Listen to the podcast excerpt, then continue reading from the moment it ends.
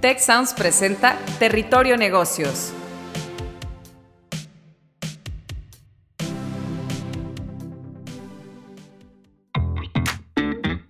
Ahora entramos a Territorio Negocios. Un espacio de diálogo y reflexión sobre las nuevas tendencias y transformaciones de los negocios en México, América Latina y el mundo.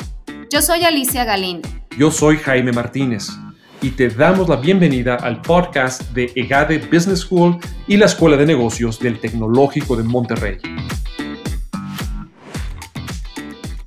Hola a todos, bienvenidos a un episodio más en Territorio Negocios y además de escucharnos y sintonizarnos en este episodio, pues queremos invitarte a unirte a la conversación a través de nuestras redes sociales con el hashtag Territorio Negocios desde la red social de tu preferencia.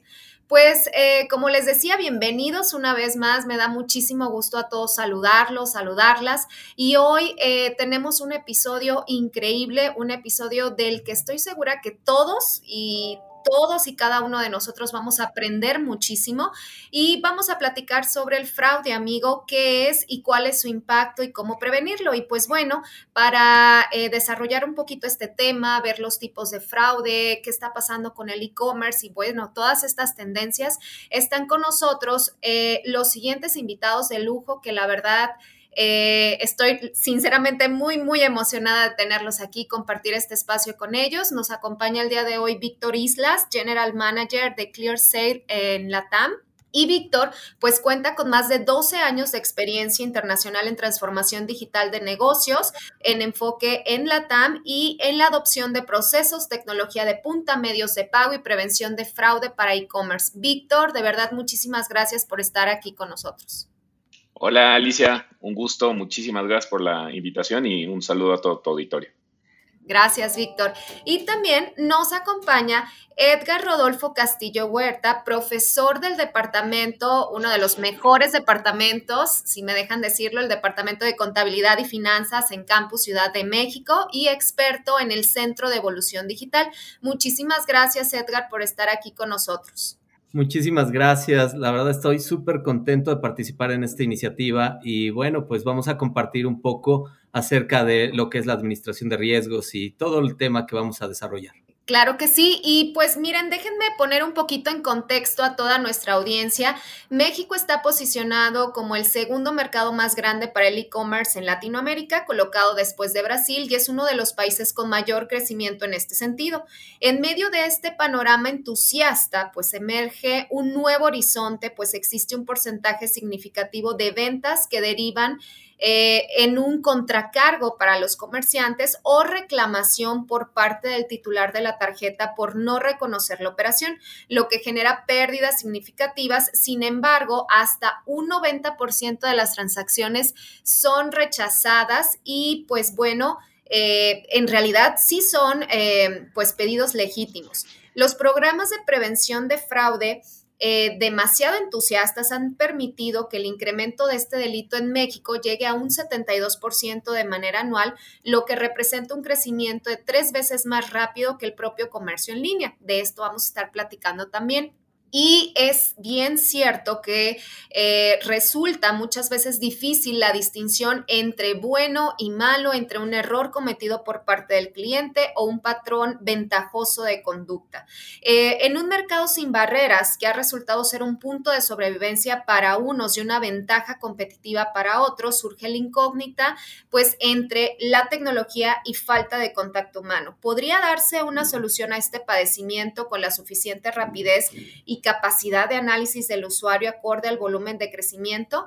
Y pues por eso, en base, en función a todo este contexto, vamos a platicar de qué es el fraude amigo, cuál es su impacto y si es posible prevenirlo. Y pues bueno, aprovechando aquí a Víctor y a Edgar en toda su experiencia, primero quiero platicar con ustedes, eh, en este caso Víctor, empezamos contigo, pues como experto en e-commerce y medios de pago y prevención de fraude en e-commerce, ¿qué es el fraude? En, el comercio electrónico. ¿Cómo se podría definir? Muchas gracias, Alicia. Mira, pues antes de, entrar a platicar de, lleno en temas de fraude, platicarles un poquito sobre, el e-commerce y, cómo nace o, cómo se ha disparado también en temas de, fraude. Al final, eh, estamos en un contexto súper interesante donde derivado de la pandemia, muchos comercios se han visto forzados a migrar hacia la parte online, hacia la parte de digital. Eh, hemos visto crecimientos eh, antes, pre-pandemia, de un 30%, el crecimiento año tras año del e-commerce, y hoy en día estamos en crecimientos del 90%. Realmente es un momento súper emocionante para, para, todos los que estamos en la industria, pues, eh, pues esto es, es, un crecimiento muy relevante, ¿no? platicamos que antes el e-commerce equivalía al 3% de las ventas del mundo de retail Hoy en día estamos hablando que equivale al 11%. Entonces, realmente es algo súper interesante. Y algo que hay que entender eh, cuando hablamos de pagos online es la diferencia entre el mundo del, pagos online y pagos físicos. ¿A qué me refiero? Cuando tú pagas en un comercio, pues tú presentas tu tarjeta y cualquier duda que tenga la persona que, del, negocio te puede pedir tu identificación y de entrada eh, los bancos han puesto este, candados, por ejemplo, ya eh, el uso del NIP para temas de seguridad, ¿no? Eh, la diferencia cuando compras en el mundo online o el mundo digital es que no tienes la, las mismas herramientas para asegurarte que la persona que está firmando realmente sea el dueño legítimo de la tarjeta, ¿no? Y ese es realmente el reto que enfrentan los este, e-commerce hoy en día. Cómo asegurar que todas estas compras realmente son compras legítimas eh, ¿Qué sucede? Hay grupos criminales, organizaciones criminales que se dedican a este, robar bases de datos, a clonar tarjetas. Este, simplemente si tú te descuidas en, un, establecimiento y le toman foto a tu tarjeta, podrían estar utilizándola para, temas de, fraude online. Entonces, ¿qué sucede? Que si un comercio acepta una transacción que fue con una tarjeta típicamente eh, robada, eh, con datos robados, al final eh, el tarjetaviente, el, dueño de la tarjeta puede hacer una reclamación y al final eso es un contracargo y ahí es donde un comercio puede perder dinero por haber eh, hecho una, venta con una tarjeta este, fraudulenta, ¿no? Entonces, como contexto, creo que vale la pena y, es un tema súper interesante que podremos estar platicando. Sí, definitivamente. Y fíjate, Víctor, ahorita igual eh, eh, pensaba compartirles un poquito mi, mi experiencia en un emprendimiento que, que traigo, ofrezco servicios este, y productos digitales en donde sí te piden una serie en estas tiendas online de e-commerce, pues te piden una serie de requisitos y de seguridad y, y, y es todo es algo que, es muy importante porque definitivamente durante la pandemia, pues este tipo de comercios, eh, de negocios online, pues básicamente fue el pivoteo para sobrevivir a, esta nueva, a esta nueva realidad, ¿no? Y en función a esto, pues yo me quedo pensando un poquito, el, tema o el título de este episodio es fraude amigo, ¿no? En teoría, fraude pues tiene una connotación negativa. Eh, y, entonces me hace pensar, antes de entrar al concepto de fraude amigo, me gustaría preguntarle a Edgar, que tiene amplia experiencia en administración de riesgos y también como docente, pues cuáles son esos tipos de fraudes, eh, si se podría abrir, eh, a, ver, perdón, esta clasificación. Y pues bueno, ¿cuál es el impacto de este tipo de fraudes en el, en el comercio electrónico? Muchísimas gracias, Alicia. Sí, la verdad es que el fraude es eh, es algo verdaderamente malo, ¿no? Eh, la idea de un fraude amigo hasta se extraña, ¿no? Mira, para que exista un fraude, tiene que haber, eh, hay, un, hay un tema que se conoce como el triángulo del fraude, que tiene que ver con la motivación, con la oportunidad y con el estar razonado que realmente quieres hacer una, una maldad, ¿no? Eh, y en este caso, pues esa motivación está dada pues tal vez por la presión o la necesidad de, las personas de, ganar dinero de tener alguna, alguna situación de pagar algún préstamo de, o de meterse pues eh, sustancias malas, ¿no? Y cosas de ese estilo. Entonces, sí, la verdad es que la motivación puede ser cualquier cosa. Eh, la oportunidad la oportunidad también eh, pues te da el, hecho de, oye, ya viste que sí se puede hacer un, generar dinero de, una determinada forma. Ah, ok, perfecto. Entonces lo intenta y lo vuelve a intentar hasta, hasta lograrlo, ¿no?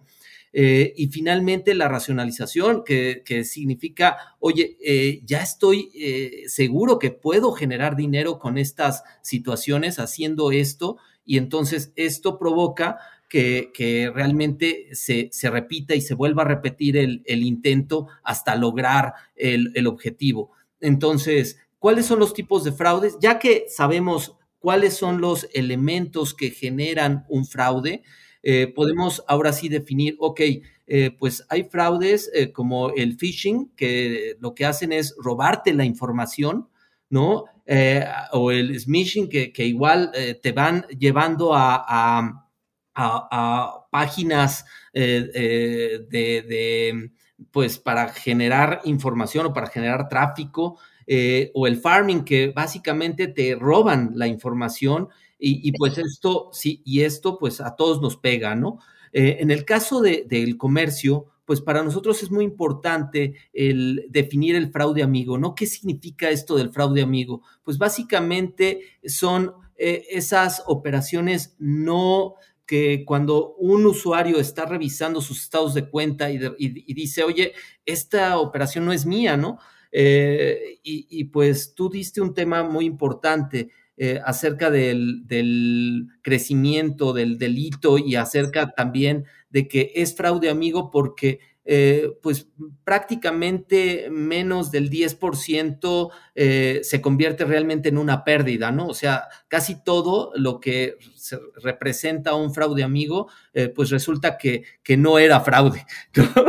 Entonces, no era fraude. ¿Y no era fraude por qué? Pues porque el cliente agarra y dice, oye, esta es, una operación que no reconozco porque el, el contexto o porque la, la mm, la descripción no es adecuada a lo que él realizó, ¿no? Entonces, muchas veces, pues te reclama y resulta que sí, sí era, sí era su operación y que ya cuando se aclaró todo, pues resulta que sí era suya. Entonces, por eso se le llama fraude amigo, eh, no tanto porque pues, al final del día resulta ser una operación no reconocida, ¿no? Entonces, eh, básicamente por eso se llama fraude amigo. Ah, ok. Entonces, ahorita que explicabas esto, Edgar, me, me, cayó el 20 de que creo que yo también he sido de esas clientas gorrosas en donde yo reclamo absolutamente todo lo que no reconozco en mi estado este, en mi estado bancario como buena contadora y financiera, o sea, siempre estoy llevando ahí el control de todo esto y muchas veces las descripciones pues no corresponden o están algo raras y yo soy, yo, yo sí soy de las de, de marcar y todo este show, ¿no? Entonces, e, ese es el tipo de, de fraude, amigo sería más bien, no es un fraude, pero hay una, se levanta, o sea, el cliente levanta la mano y, no entiende el porqué de la transacción. Se podría decir básicamente esto, ¿no, Edgar? Exactamente. Eh, y básicamente lo que hay que hacer es ayudarle, en el caso de los emprendedores o en el caso de la gente que quiere empezar un, tema de una, una eh, pues tienda en línea, pues ser muy claro y ser muy, muy éticos a la hora de, poner qué es lo que significa o cuál es el tipo de producto o servicio que estamos eh, transaccionando, ¿no? Eh, es importante también tener claro el descriptor, que sea bien, bien clarito, transparente para que todo mundo lo pueda, lo pueda entender, eh, ofrecer un servicio pues claro, un, servicio de atención al cliente creo que vale la pena ponerlo en la, en la, en la línea, ¿no? Para que, sobre todo para que no cause ese, e, ese temor en el cliente y sea un cliente que, pues de entrada, si, si está enojado por, por, por, cualquier cosa, pues que lo voltees y digas, oye, yo sí quiero regresar a esa tienda, ¿no? Entonces es bien, bien importante. Eh, por supuesto, hay que tener una lista negra de clientes que, que ya son residentes, ¿no? Y que, que tú dices, no, no, no, este cuate hay que hacer algo, ¿no? Pero en temas, creo que el, el concepto que manejó Víctor hace un, momento de tener información y de conseguir información y de ver quiénes son y cómo están transaccionando tus clientes es algo bien importante. Y esto es básicamente administración de riesgos.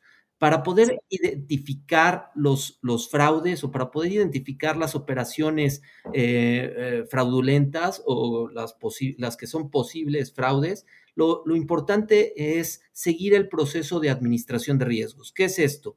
Entender cuál es el contexto, en dónde estamos parados, poder identificar claramente cuáles son los factores de riesgo y, las, y las, los posibles eh, puntos eh, débiles en cuanto a motivación, oportunidad y racionalización, como lo platicamos hace un momento. Eh, hacer un análisis de la data, de la, información es súper útil y aquí se requiere claramente de herramientas cuantitativas que nos ayuden a pronosticar, ya, sea, ya sea por medio de econometría, de, de de regresiones, no sé, alguna metodología cuantitativa que nos ayude claramente a identificar eh, la probabilidad de fraude, ¿no? De una operación de acuerdo a sus características.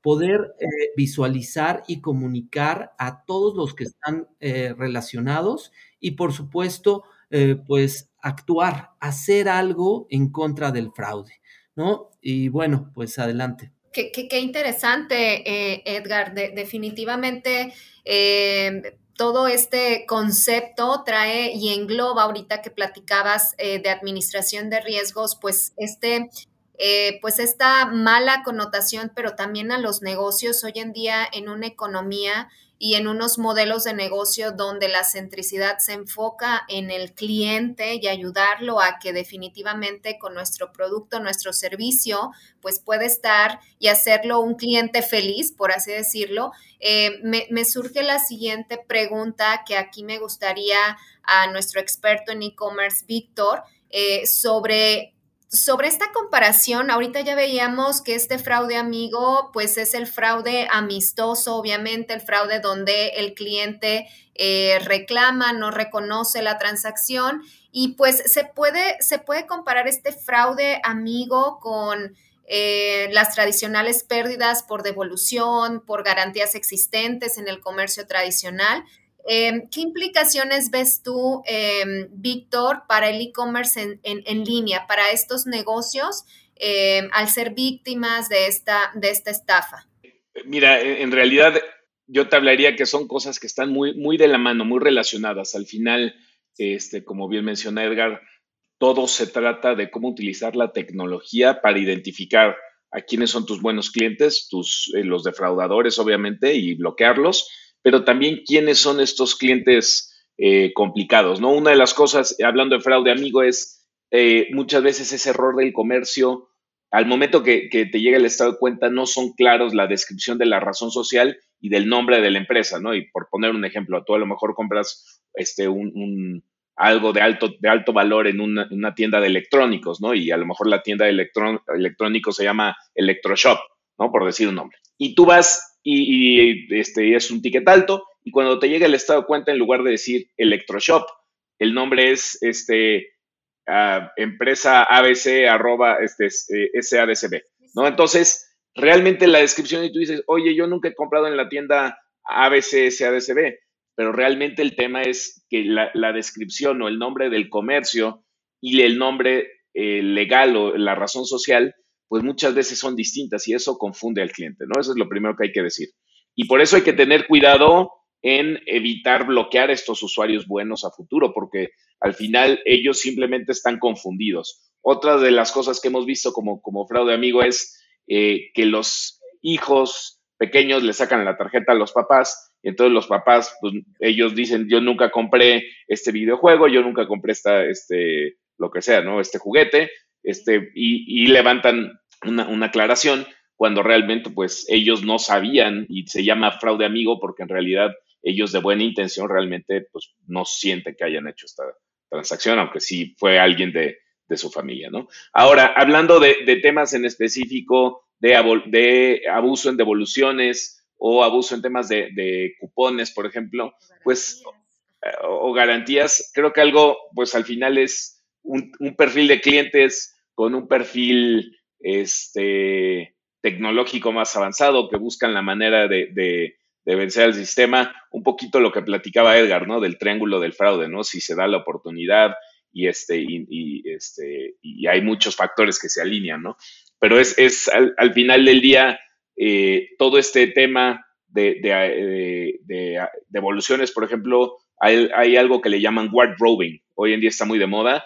Este, por ejemplo, es gente que compra ropa la usa una vez, se toma fotos en Instagram, este, ¿sabes? La presume, se va de fiesta, no le quita las etiquetas y la vuelve a devolver. Entonces, al final lo que hacen, o, hay, por ejemplo, gente que, eh, compra ahora que las empresas dan muchas facilidades, compran una, una grabadora, la utilizan el fin de semana en la fiesta y la vuelven a regresar. Entonces, este, al final creo que lo que tenemos que hacer desde nuestro lado como comercios es empezar a, utilizar la data, ¿no? Y decir, oye, a ver, este cliente de cada tres compras regresa a dos, ¿no? Este, empezar a perfilar este tipo de clientes. ¿Y qué es lo que puedes hacer a futuro? Bueno, empezar a poner condiciones específicas, decir, oye, a ver, yo ya sé que desde esta computadora, que es mi cliente tal, siempre me está haciendo devoluciones, ¿no? A lo mejor está haciendo este, el famoso wardrobing. ¿Qué puedo hacer? Empezar a ponerle condiciones específicas a él, ¿no? Decir, oye, ¿sabes qué? Este, ahora cada devolución vas a tener que pagar la mensajería o sabes que estos artículos que estás por comprar no tienen devoluciones, ¿no? Entonces, realmente, este, este nivel avanzado de personalización o de particularización solo lo puedes lograr a través de la tecnología. Eh, definitivamente eh, concuerdo muchísimo y también he visto que ahora en estas tiendas de ropa o en cualquier tienda ya te dan un ticket con un QR en donde para cualquier devolución o te registras dentro de la app o te registras dentro de, pues sí, de, la app de la tienda, solamente con ese con eso puedes hacer esas devoluciones y ya te lo van eh, complicando precisamente para determinar, eh, pues prevenir esto. Y, la verdad me da mucha risa porque tanto Edgar como tú, Víctor, mencionaban estas listas negras de clientes. Yo nada más estoy rezando que no vaya a estar yo en alguna de estas listas porque yo sinceramente algo que no identifico siempre me quejo, pero pues aprendo, ¿no? Y aprendo y digo, ah, sí, tienen razón, o sea, e, es, si hice la compra, nada más que no me sonaba la descripción y esto es parte de que a lo mejor los negocios de e-commerce eh, como parte del uso de la tecnología, también em, pues estén, esta nivelación de tener la claridad de, esos productos, de esos servicios, inclusive hasta el nombre de sus negocios. Y en función a todo esto, pues bueno, ¿cómo nos podemos defender los emprendedores, los negocios que estamos en línea? o las empresas eh, que, salen perjudicadas de, este fraude amigo, eh, ¿existe algún mecanismo de defensa Em, por parte para la empresa o por parte del cliente en algún punto de la transacción. O sea, si, ¿cómo yo me puedo defender como empresa? ¿Cómo se puede defender el, cliente? ¿Qué pasa? ¿Hay un punto medio? No sé si por ahí, Edgar, eh, quisieras ahondar un poquito más sobre esto. Claro, con mucho gusto. Mira, yo creo que eh, es, es, muy, es muy importante conocer y aplicar metodologías, herramientas, modelación financiera, proponer y diseñar eh, soluciones, ¿no? En, ese sentido, para poder identificar eh, aquellas operaciones que son realmente o que van a causar un problema. Eh, es muy importante tener bien claro cuáles son las pues eh, esas, esas herramientas, ¿no? Como analítica de datos, inteligencia artificial, modelos econométricos, regresiones, eh, ¿no? Es decir, inteligencia realmente de negocios que nos ayude a administrar riesgos para poder anticipar de alguna forma, eh, pues, esas operaciones que al final del día van a terminar siendo una reclamación. lo que hay que hacer es realmente eh, hacer la compra para los emprendedores, ahí va el ejemplo, ¿no? Hacer la compra lo más fácil posible. O sea, eh, llegas, entras a la, a la página y si tienes que pasar por tres, cuatro páginas, eh, pues identificar, optimizar dónde está el problema, ¿no? En qué momento se me perdió el cliente, en qué, en qué momento eh, le estoy dando eh, pues información que tal vez no, no está de acuerdo a su, a su, a lo que él estaba buscando, a su producto, a su servicio. Y yo creo que con eso vas optimizando, vas identificando, vas consiguiendo información para poder realizar esa inteligencia, esa analítica de datos y, con eso prácticamente vamos a poder eh, pues realmente cubrir y tratar de evitar el fraude amigo, ¿no? Yo creo que va por ahí. Eh, no, estaba ahorita leyendo, eh, fíjense, un, un pequeño eh, pues sí, una pequeña noticia sobre este fraude, amigo, y qué, y qué es lo que está pasando ahorita que platicaban tanto tú, Edgar, como Víctor, de los tipos de clientes en el fraude, amigo. Hay algunos que simplemente no se acuerdan, otros que eh, pues definitivamente llaman inclusive al banco para pedir el nombre de la tienda y se ponen algo, algo un poquito histéricos. Creo que yo estoy entre esos dos más o menos. Y también el grupo de que definitivamente, eh, pues ahorita lo que comentaba Víctor de que alguien más hace la transacción por ellos, ¿no?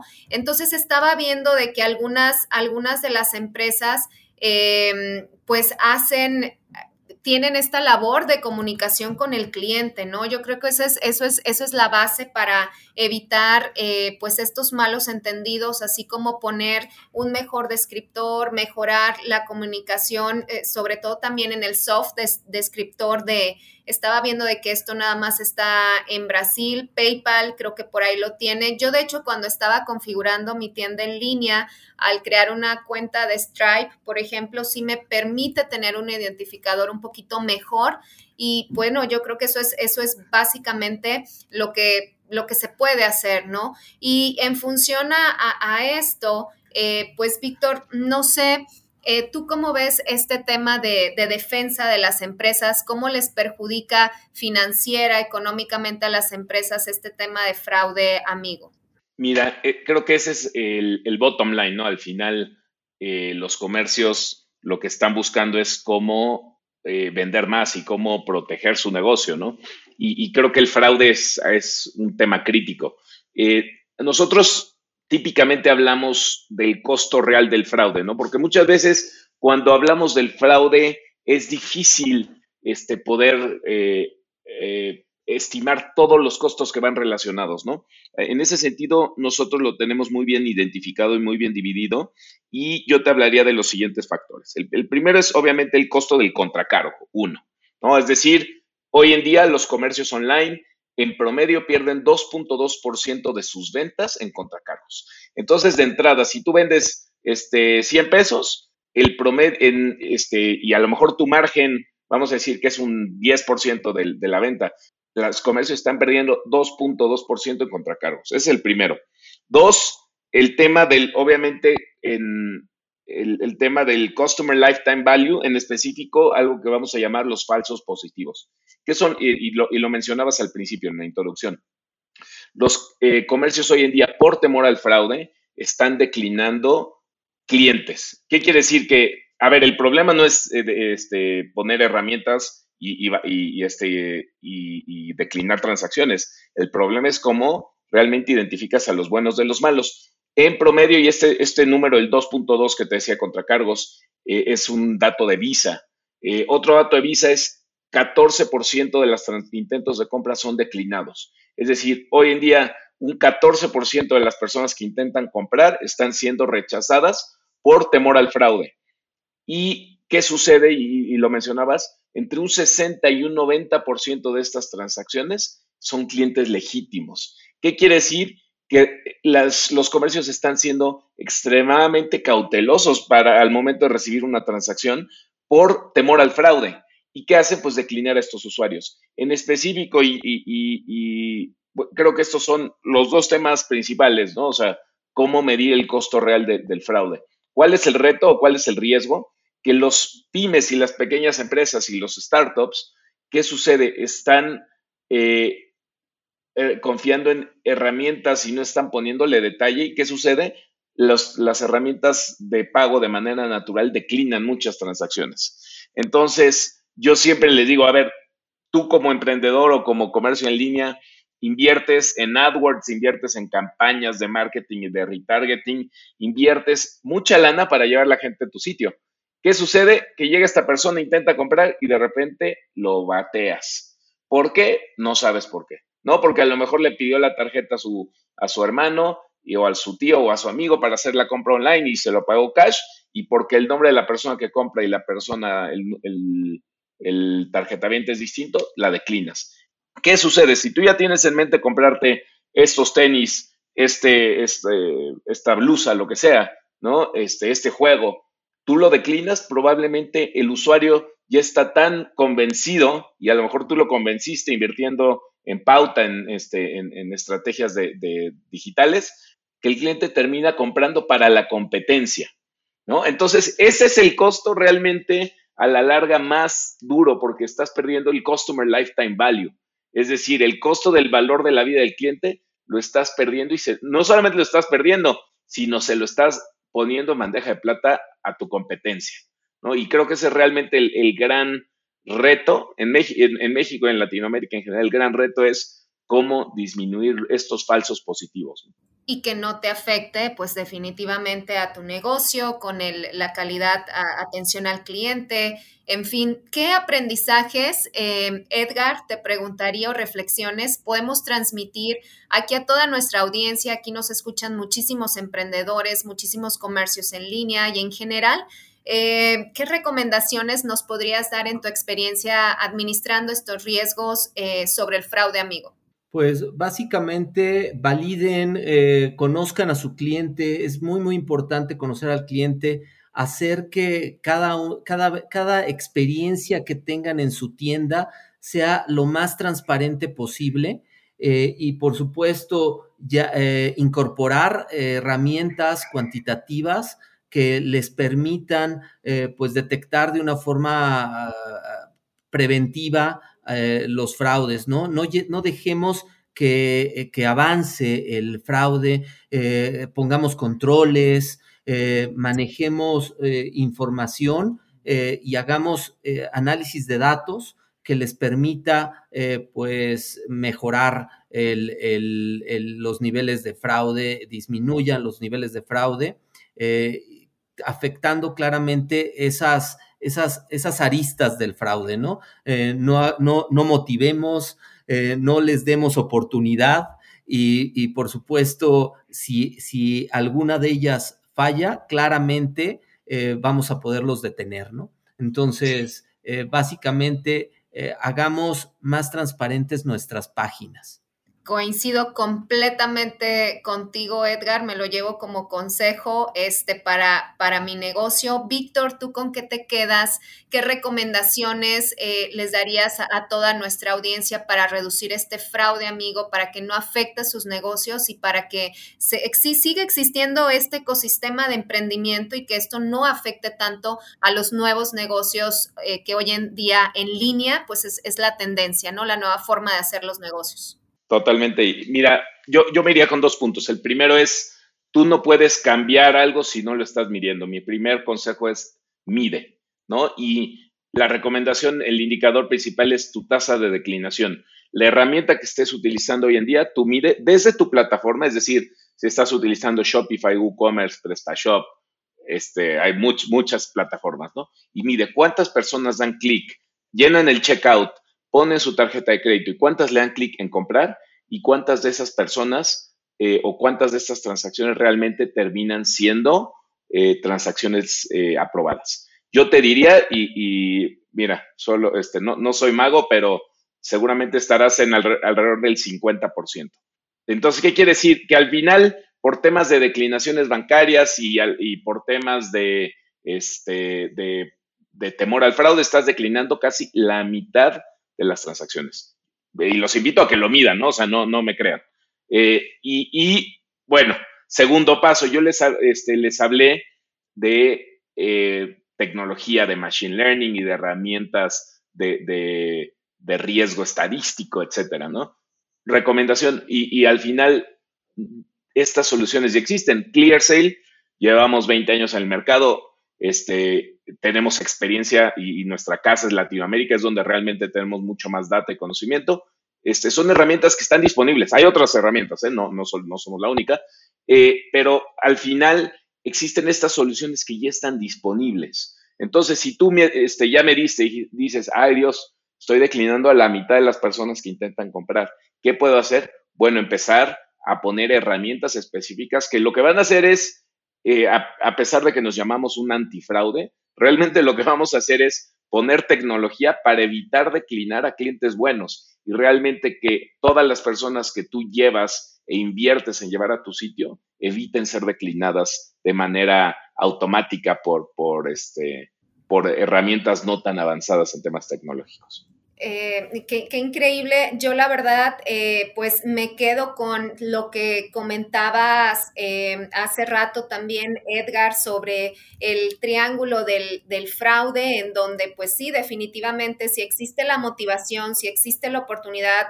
y si después se racionaliza eso, pues es, son, los, son los ingredientes perfectos para cometer este fraude. Me quedo también con lo que ustedes como expertos comentaban de estos costos eh, costos ocultos de lo que tiene el rechazar a un cliente por, por simplemente declinar la compra, este rebound, por así decirlo. Y pues sí, cada transacción fraudulenta, lo que cuesta en promedio el, rechazarla cuando al final eh, pues es una transacción válida, eh, casi, pues yo creo que puede hasta triplicarse el valor de la transacción perdida y eso te afecta económicamente eh, en, todo, en todos los sistemas, aparte de que tienes un cliente que no te va a volver a comprar, que se siente insatisfecho, que te va, que va a hablar mal de ti, de tu servicio, de tu negocio y pues bueno, es un perder, perder eh, en este tipo de transacciones. Me quedó también lo que Víctor ahorita acababa de comentar, estos dos consejos de utilizar herramientas, de utilizar herramientas tecnológicas como en la que estás. Víctor Clear Sales, eh, y pues también el tema de medir para eh, para controlar. Si tú no puedes medir todos estos indicadores en tu negocio, si no conoces a tus clientes, si no le das ese seguimiento también a tu producto, a tu servicio, a cómo está esa transacción, eh, desde el inicio hasta el final, en todo el pipeline, pues definitivamente no vas a tener un control y un conocimiento de los negocios. Entonces, la verdad es que le doy les doy a los dos las gracias por estar aquí. Víctor Islas, eh, General Manager de Clear Sale en la TAM, y pues Edgar Rodolfo Castillo Huerta, profesor del Departamento de Conte y Finanzas en Campus Ciudad de México y experto del Centro de Evolución Digital. Víctor, Edgar, muchísimas gracias por estar aquí conmigo en este episodio de Territorio Negocios. Un gusto y mil gracias por la invitación. Eh, un fuerte abrazo a todo el auditorio. Muchísimas gracias y gracias por la invitación y bueno, abrazos para todos. Muchas gracias. Si quieres conocer más sobre los sucesos de la actualidad política, te invitamos a escuchar Con su permiso. Estamos ante la batalla de política económica más importante de este sexenio. El podcast en el que nuestros expertos hablan sobre los temas más actuales de la agenda pública en México y en el mundo. Escúchalo en Spotify, Apple Podcast y Google Podcast. Productor ejecutivo de Tech Sounds, Miguel Mejía. Asistente de producción, María Monroy. Productores de Territorio Negocios, Carla Díaz, Diana Velázquez, Sonia López, José Ángel de la Paz y Santiago Velázquez. Diseño, Victoria Segura, Daniela Solís, Lisette Rodarte y Pilar Ortega. Postproducción, Max Pérez, Marcelo Segura y Sergio Chávez. Los invitamos a escuchar el siguiente episodio de Territorio Negocios y el resto de los programas de Tech Sounds en Spotify, Apple Podcast, Google Podcast y en tech.mx diagonal tech-medio sounds.